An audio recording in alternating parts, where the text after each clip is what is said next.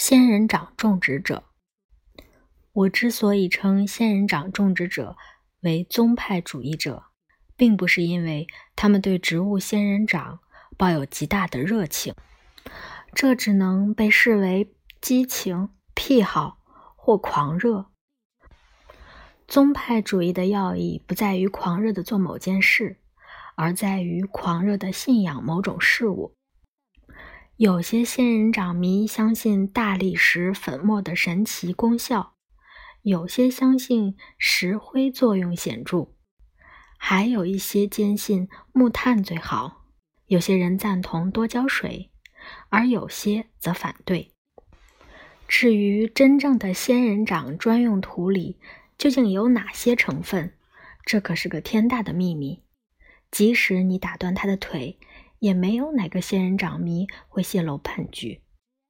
所有这些教派、仪式、规矩、学派，以及那些隐居的仙人掌迷，都信誓旦旦地宣称，只有他们的独门秘方才能实现奇迹般的结果。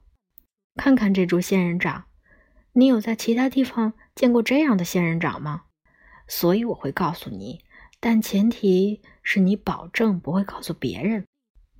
秘诀是，千万不要浇水，而要洒水。就是这样。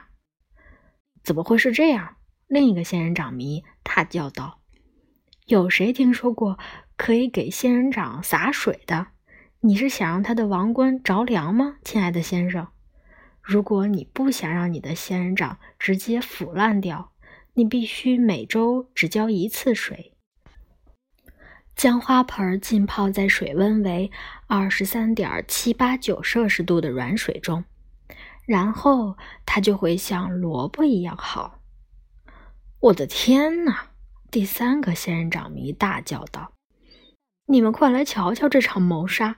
如果你把花盆浸在水中，那么仙人掌会被半个圆球藻覆盖，土壤会变酸，而你将会为此付出代价。”是的，等着瞧好了。此外，你的仙人掌还会烂根儿。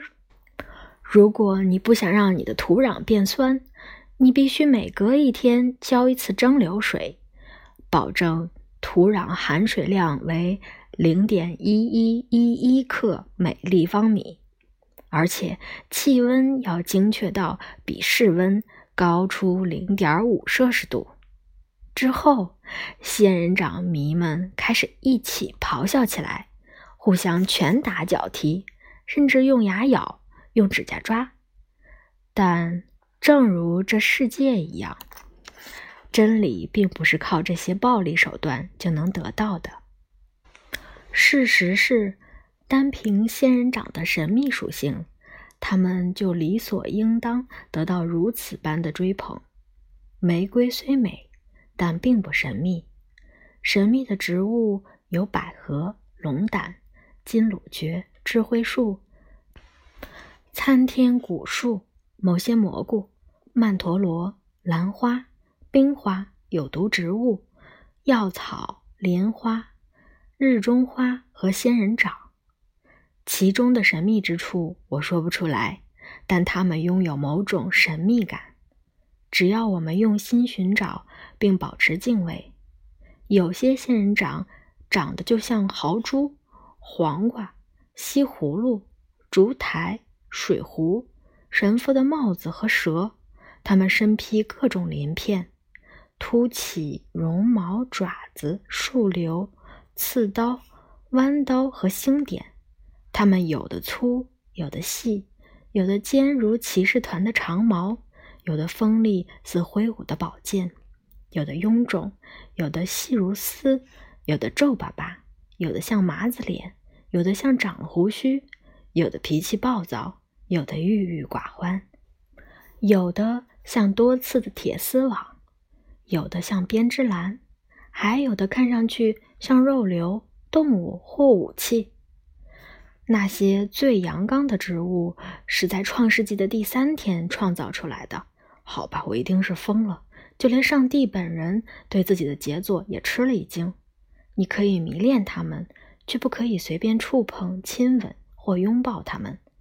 他们可不喜欢与人亲近，也不喜欢其他形式的亲密接触。他们像石头一样坚硬冷酷，时刻全副武装，绝不屈服。走开，小白脸，否则我要开火了！一小片仙人掌看上去就像一群战斗的小矮人儿，即使其中某个战士的头或胳膊被砍断，也会立刻长出一个新的，手中挥舞着利剑的勇士。正所谓人生如战场，但是在某些神秘的时刻，这个冥顽不灵的家伙会忽然忘乎所以，坠入梦乡，然后。它会开出花来，一朵富丽动人的花，圣洁的盛开在这刀枪剑影之中。它是一种恩赐，一项荣耀，并不是每个人都能得到。我必须告诉你，就连身为人母的自豪，也不及仙人掌爱好者吹嘘炫耀它开花的仙人掌。